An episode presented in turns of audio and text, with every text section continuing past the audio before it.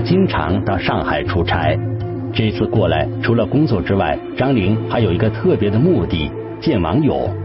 这名网友是他偶然间认识的，之前没有见过面。不过他知道对方是一家外资企业的高管，样貌帅气，谈吐风趣。他是一家外资企业啊，外资企业在我们中国的一个独资独资的一个公司，所任的职务是在这家公司里面是任销大中华区的销售总监，应该是属于这家公司的高管。年收入的话，按照他自己说啊，年收入大概将近有一百多万。见面之后，张林与这名网友相谈甚欢。酒足饭饱之余，虽然谁都没有挑明，但两人还是默契的去酒店开了房。卿卿我我之际，张林绝对不会想到，在酒店房间的角落里，一个隐秘的偷拍设备正在完整的摄录着房间内发生的一切。体积非常小的一个偷拍设备，进行拍摄的，放在那里，一般的人根根本不知道，相当于一个就是。一点五厘米见方的一个立方体一样的偷拍设备，放在根本就看不不起眼的。当然，张林更不会想到，几天后这段偷拍下来的视频将会被标上价格，出现在国外一家中文色情视频分享网站上，供网友付费下载观看。而这一切的始作俑者，正是他无意间认识的那位外企高管。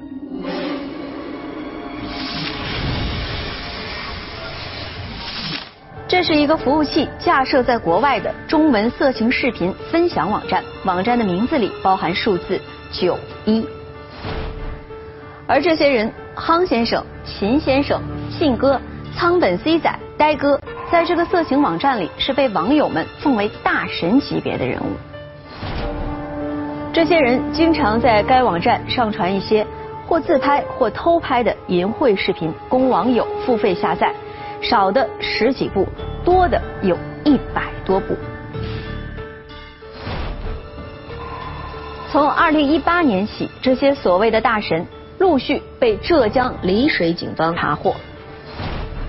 其中，夯先生、秦先生、信哥等人已经被起诉到法院，并且有了最终的判决结果。而像仓本 C 仔、呆哥等人也已经被检察机关批准逮捕。节目开始时提到的那个外资企业的高管就是夯先生，最终他被判处有期徒刑十一年。一个家庭幸福、收入丰厚的外企高管，为什么去做这样令人不齿的勾当呢？除了夯先生，其他那些所谓的大神又是如何走上这条路的呢？这一切还要从二零一六年说起。聚焦一线，直击现场。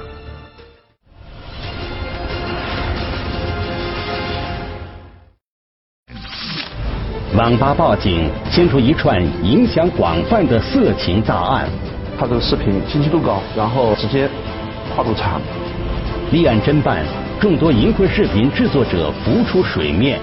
我当时没觉得这么严重，我以为就是这都是道德上的问题。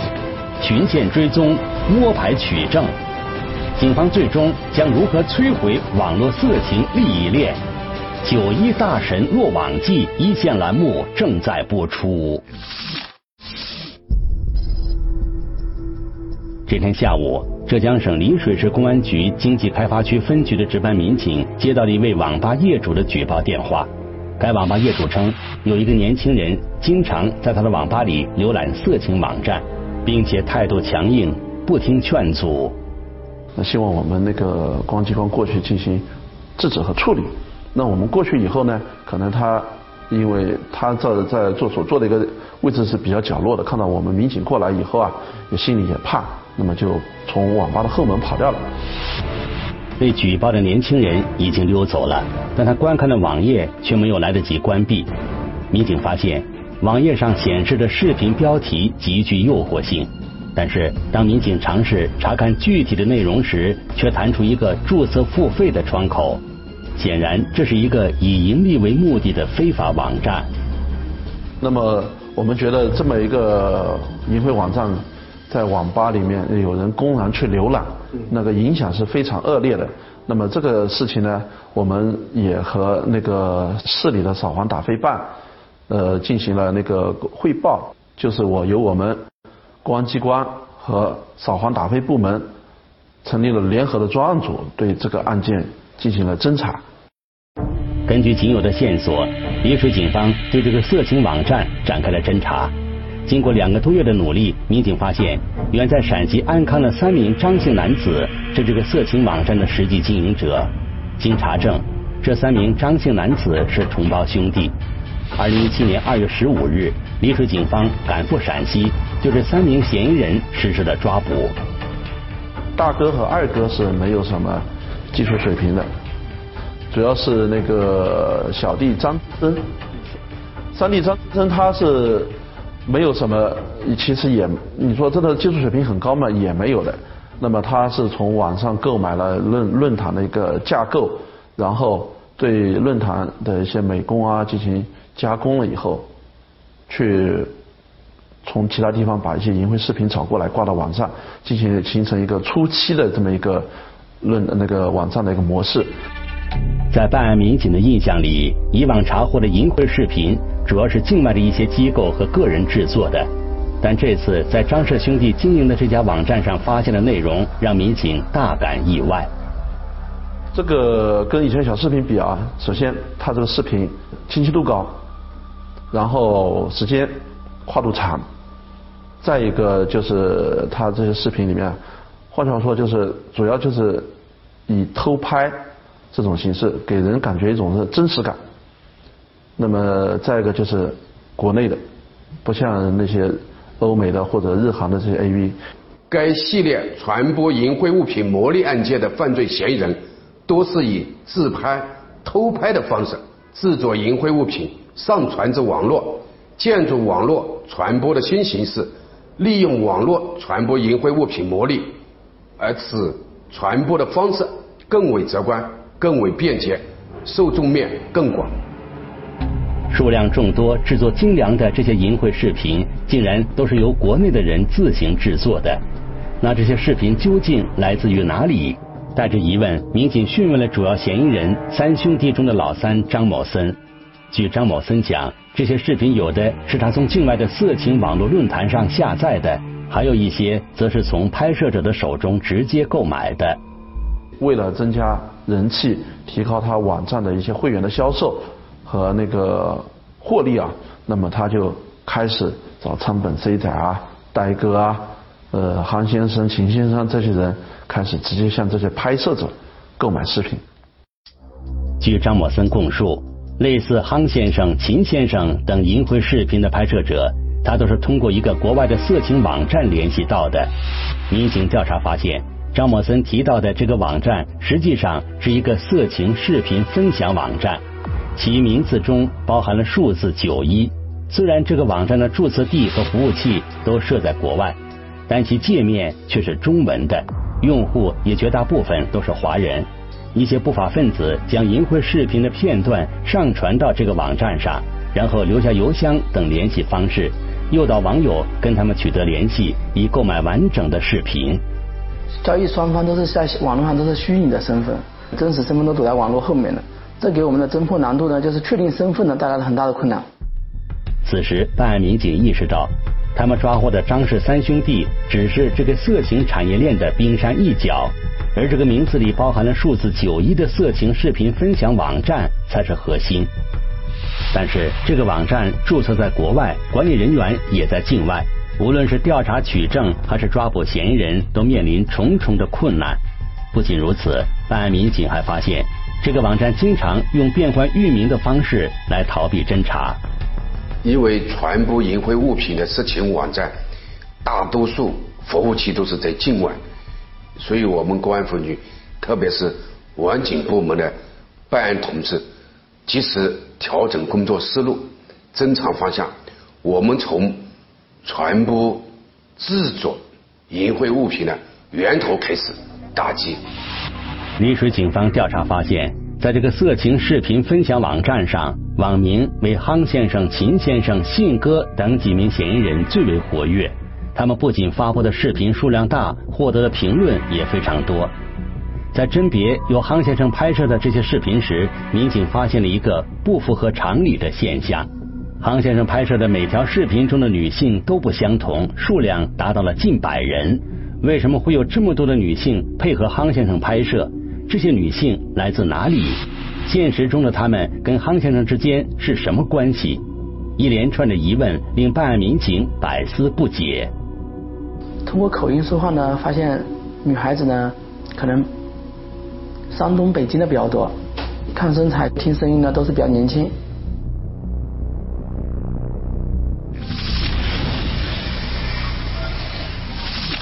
和其他类似视频的拍摄者一样，夯先生对视频中的女性很少进行遮挡。民警分析，让这些女性露脸，就是为了引起观看者的好奇心和购买欲。但是夯先生却对自己的面部做了严密的遮挡，唯一让民警印象深刻的是他身上的大片纹身。夯先生到底是谁？警方的侦查工作颇费周折。就是通过我们的调查，因为韩先生这个人应该是在国外，应该是在美国，但是从他的视频来看，他的视频里面的宾馆的一些那个呃装修特点，又是像国内，当时我们之间我们也很迷茫，到底韩先生是一个人还是一伙人？原来经过技术检测，民警发现康先生的这些视频都是在国外上传的，但是视频的内容又显示是在国内拍摄的。最终，经过深入调查，警方发现有个四川籍男子杨某文有重大作案嫌疑。同时，民警还得知杨某文是正在美国某知名大学读书的中国留学生，也就是说，他完全具备作案条件。但是，如何控制身在境外的杨某文呢？警方一直在等待一个合适的时机。二零一八年一月，这个时机终于来了。国内拍摄，境外传播，案情错综复杂。他的整个双腿都已经是在发抖了。抽丝剥茧，拨开迷雾，警方突破僵局。九一大神落网记，一线栏目正在播出。所有的客户购买视频。付款都是和这个杨博文进行联系的，所以确定这个杨博文是肯定是涉案的，不管他是不是韩先生，呃，至少这个人是涉案的。二零一八年一月，丽水警方得到消息，嫌疑人杨某文回国了。事不宜迟，侦办民警迅速赶赴四川，在成都双流机场的出境口岸，将准备再次离境赴美的嫌疑人杨某文顺利抓获。对他进行检查，哎，发现他的杨博文身上没有纹身，就和视频中那个对不一样，不一样，没有纹身，不一样。他的杨博文身上一个纹身都没有。杨某文并不是视频的拍摄者夯先生。通过审讯，此人交代，他只是在美国帮助夯先生上传并贩卖淫秽视频，而真正拍摄视频的那位夯先生，他从来都没有在现实中见过，也不知道对方的真实姓名。就是去浏览一些黄色网站，然后呢，碰巧可能看到了一个这样这样的人拍摄的一个视频，当然看到的是一个样片儿，然后呢，可能出于本能，你想把他的全貌给看到，你说想看一个完整版。杨某文对夯先生拍摄的视频很感兴趣，就辗转找到了夯先生的联系方式，随后杨某文被夯先生拉进了一个微信聊天群。而这个群里讨论最多的内容，就是如何在公共场所以及社交软件上搭讪陌生女性。说不好听一点，就现在大家流行说约炮，怎么样去约这个东西？然后呢，大家就可能在群里面去交流一下这个心得。同时，有人可能会发一些所谓的战利品，就说我今天约到炮了，和姑娘发生了这一个性行为，那么我们就把这个性行为的视频节选，通过手机拍摄的发到这个群里面。供大家娱乐。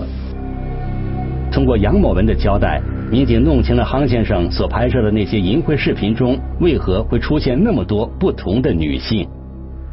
他的话基本上就是通过在机场、呃高铁站去搭上不同的女孩子。他在出差过程当中啊，搭上不同的女孩子。但是这女孩子有些是有家庭的，有些是有正当职业、有正当工作的。搭讪过后，依靠自己的外形、谈吐、财富博取对方的好感，进而邀请对方到酒店开房发生性关系，并进行偷拍，最后再把视频片段发到微信群里和网友分享。在熟悉了杭先生的这一整套流程之后，杨某文跟杭先生提议，可以在境外帮他贩卖这些淫秽视频，两个人一拍即合。随后还约定好了赃款分成的比例，杨某文得百分之二十，杭先生得百分之八十。虽然说大家一起合作，但是没有说你我之间交心交底，把自己的真实身份透露给对方都是没有的。杨某文提到，杭先生每次都让他将收取的赃款汇到一个刘姓人员的银行账号里。至于这个刘某是不是杭先生，杨某文也不确定。民警继续调查，发现刘某是南京一家外资公司的工程师。二零一八年一月二十九日，丽水警方抓获了刘某。然而，刘某的身上同样也没有纹身，这也就意味着刘某也不是夯先生。通过审讯刘某，民警最终查明，他也是服务于夯先生的中间人。每次收到杨某文的汇款后，他会将人民币换成美元。汇入夯先生提供给他的美国银行账户里，而这个账户的持有者是上海一家外资公司的高管王某雷。刘也是王雷的一个忠实粉丝，他是法呃法国一家企业在那个南京开设一家公司的一个工程师，因为他也是在九幺碰那个网站浏览的时候结识了王雷。然后，那么王磊说需需要一个人帮他转账，那么他就自告奋勇说可以帮他转账，然后说，其实也就是说能够让他那个获取一定的经济利益，他转一万块钱，每转一万块钱给他一百两百这样子。综合种种证据，民警判断王某雷很可能就是夯先生。二零一八年一月三十一日。丽水警方赶赴上海，对其实施了抓捕。在现场的时候，我们跟他讲，我们是浙江丽水公安机关的，问他，汉先生是谁？你清不清楚？我们为什么来找你？你清不清楚？他这样说，当时嘴巴上讲我不知道你在说什么，但是我们发现他的整个一双腿啊，都已经是在发抖了。根据《中华人民共和国刑事诉讼法》一百三十四条之规定，我局依法对上海市宝山区民警在王某雷的家中查获了大量未处理的原始淫秽视频以及偷拍机、硬盘等作案工具。最终，王某雷也承认了他就是夯先生。刚开始没有想着去卖这东西，只是在朋友圈，就是在一个小圈子里面来分享吧，大家就是用来吹嘘也好，还是什么样。我当时没觉得这么严重，我以为就是最多是道德上的问题，还有可能触犯一些治安条例吧。嗯。我没想到是犯罪。我说我我我知道这是犯罪，我肯定不能做。王某雷说，他最初并不认为这件事有多严重，但实际上他偷拍并贩卖传播的行为，给很多当事人造成了极大的伤害。相关的受害人，女性受害人被，像他的视频被家人发现以后。对他家庭造成了极大的影响，甚至有些是变故，有些是工作也丢掉了。他不但侵犯了国家对互联网的管理秩序，对人民群众，特别是青少年的身心健康造成极大伤害，也极易诱发各类违法犯罪行为的发生。为切实净化网络文化环境，今年以来，扫黄打非部门深入开。二零一八年四月。国内多家媒体对丽水警方成功抓获夯先生的新闻做了报道。之后没多久，丽水市公安局经济开发区分局网警大队接到了一个来自广东的报案电话，报案人是一名女孩。二零一八年五月，该女子受邀来到丽水，见到了办案民警。说前男友，然后发生关系的那种性关系的视频呢，被人放被他放到网上去拿去出售了。原来这个女孩名叫小琪。他在二零一七年的时候，曾跟一个名叫陈某宇的男子谈过恋爱，后来分手了。一个偶然的机会，他竟然发现自己跟陈某宇亲热的不雅视频被人传到了网上。这个也是一个非常巧合的机会，这个女生的一个朋友看到了他的视频，因为那女的也是没有大码的，看到了视频，跟这个女生说，那女生看了以后发现是他和秦先生啊，就是这个陈宇啊，在恋爱期间在酒店开房的这么一个视频，然后质问他以后，那么。看也瞒瞒不下去了，就被迫承认了啊，他就是秦先生。实际上，早在调查陕西安康张氏三兄弟的时候，丽水警方就初步掌握了一些有关秦先生的线索。此人一直是采用谈恋爱的名义跟不同的女性发生关系，同时拍摄不雅视频，并承诺自己看后就会立刻删掉。但实际上，他利用了这些女孩的单纯，并没有删除。而是直接把这些视频上传到了网上去贩卖。金先生非常狡猾，在网络上从未透露过自己的身份信息，上网地址也经常更换。丽水警方一直对抓捕他没有十足的把握，因为小齐的报案，民警第一次确定了秦先生的真实姓名。那么也大大加快了我们对秦先生的那个案件的侦查进度啊。那么他回去以后，我们。第二个星期就组织警力到广东佛山，在当地公安机关的大力配合下，将秦先生那个抓获归案。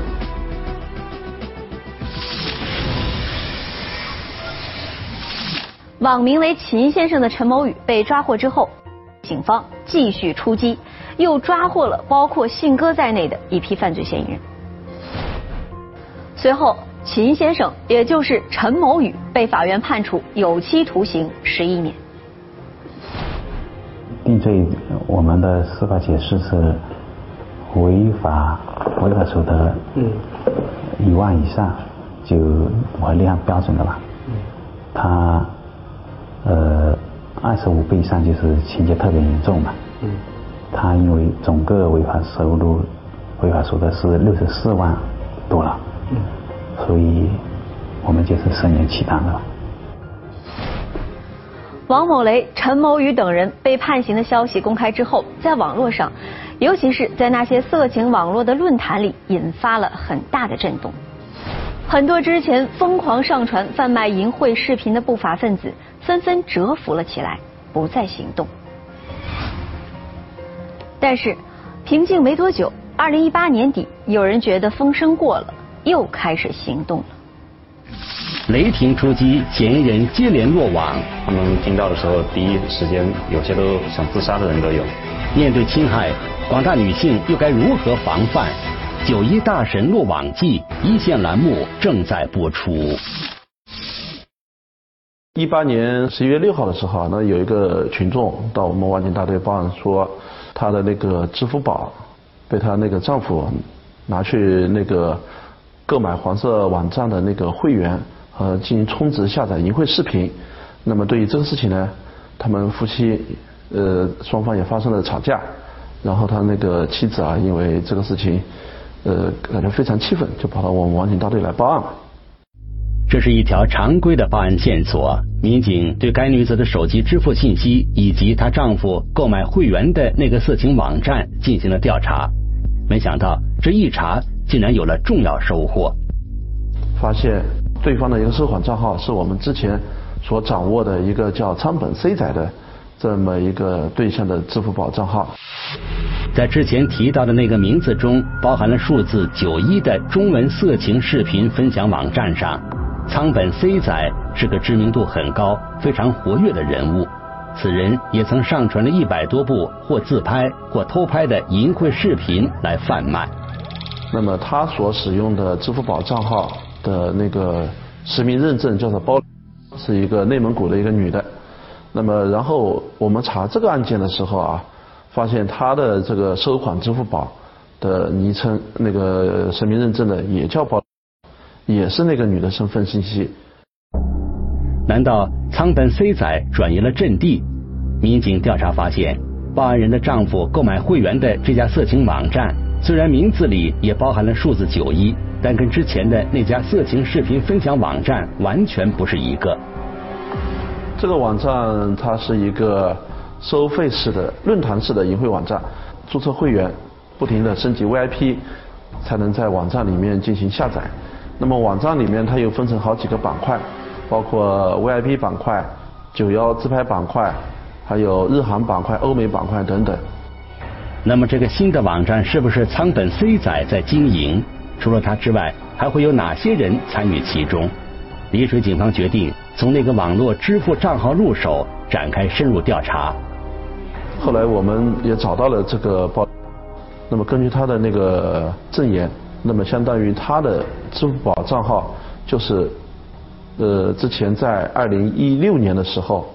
那个，因为他在北京打工，那么遇到了河北的那个李春松，那么这个人跟他讲说，哎，你的支付宝借我用一下，帮帮忙注册个支付宝，我有用。那具体什么用呢？这个人可能文化层次各方面也不高，也没有去问这个事情。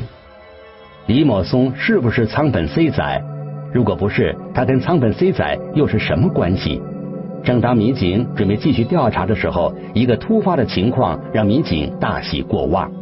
仓本 C 仔之前和一个台湾的淫秽网站有一个有过一个合作，那么他们在合作期间双方闹出了矛盾，闹出矛盾以后，那么台湾那个淫秽网站把他的这个仓本 C 仔的基本信息都给捅出来了，那我们也是一个很偶然的机会，在网上看到了那个仓本 C 仔的这么一个信息啊，包括他的姓名。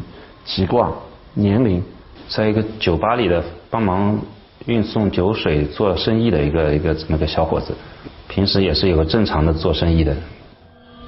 在获得这些信息之后，丽水警方迅速行动，对仓本 C 仔，也就是广东徐闻人陈某帆进行了抓捕。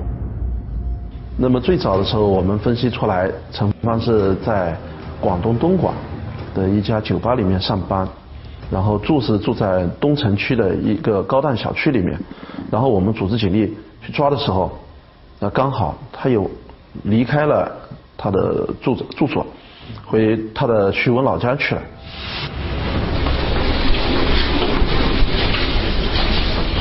这个这个是谁？民警对嫌疑人陈某帆在东莞的住所进行了搜查，查获了包括偷拍机、电脑、硬盘在内的大量作案工具和淫秽视频。在获得这些证据之后，丽水警方对嫌疑人陈某帆实施了网上通缉。后来在海口铁路公安处的大力协助之下，在他老家在徐闻县的一家酒店的阁楼里面，将那个陈某帆抓获归案。被抓之后，丽水警方也对嫌疑人陈某帆的所作所为开展了进一步的深挖细查。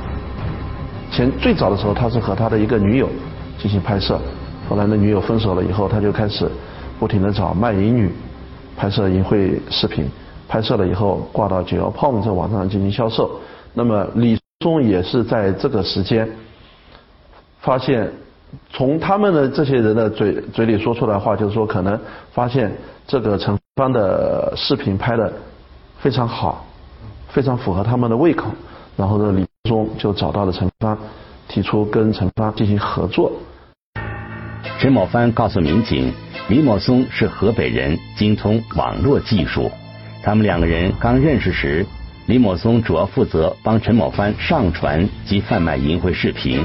后来，李某松提出，这种纯粹贩卖的方式太单一，赚不到大钱，建议陈某帆跟他合作，单独开设一家新的色情网站，吸引网友登录，赚取会员费和广告费。就建立这么一个九幺 B 幺这么一个网站，前期有呃李松、呃陈帆等人进行参股在里面，然后。从其他地方购买淫秽视频，充实充实他的那个网站的视频数量。陈芳在这个阶段也自己也去拍片，拍片的时候挂到他当时有一个专栏，就是 C 仔专专区，挂到区里面，然后去吸引人气。二零一九年一月，丽水警方在河北省高碑店市将嫌疑人李某松抓获。那么后来仓本社长因为害怕出事情以后，把这个他已经收手不做了。那么李松他那个网站在二零一八年五月份之后，那么跟之前比是慢慢差去了。他感觉这个还不行，呃，要找一些比较有名的、名气比较大的一个大神，能够到他网站里来和他进行合作。民警调查发现，除了仓本 C 仔之外，李某松后来还邀请了诸如呆哥、大闸蟹、黄药师等一批之前就非常活跃的淫秽视频上传者加入到他开设的这个新的色情网站里。丽水警方在随后的几个月，也对这些嫌疑人逐个进行了抓捕。你们装一下啊！我是丽水市公安局经济电话区分局网络警察大队的警察，什么事情找你知道吧？叫什么名字？呃，没啥大钱，你你做后面了，不可以可以走。在上面啊。在青岛，我们去九号呆哥家里搜查的时候，从他家搜搜出很多偷拍器，还有许多部手机，以及电脑等等一些作案的工具。呆哥原名赵某飞。曾因制作贩卖淫秽物品牟利罪，被江苏一家法院判处了三年有期徒刑，缓刑五年。在缓刑考验期内，他不思悔改，涉嫌继续实施了制作贩卖淫秽物品牟利的行为。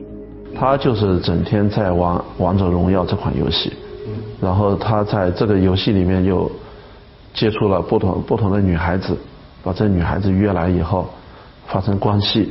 偷拍视频，将视频制作了以后挂到网上进行销售。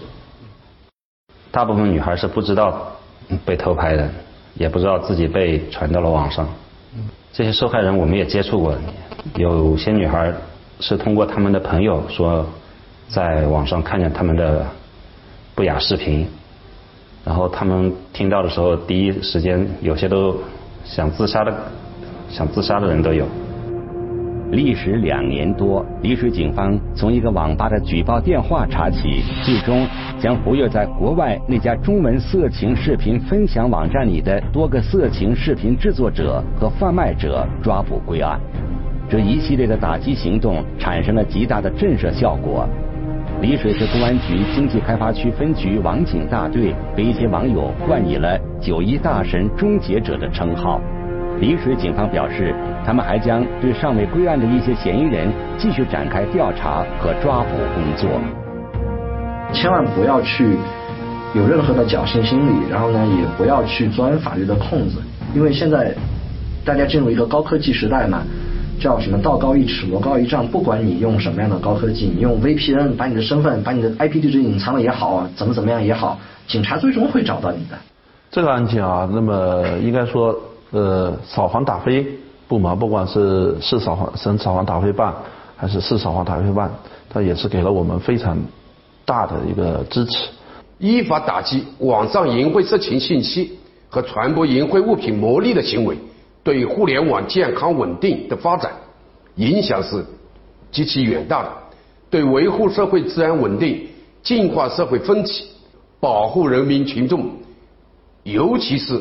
青少年的身心健康，无疑是具有极其重要的意义。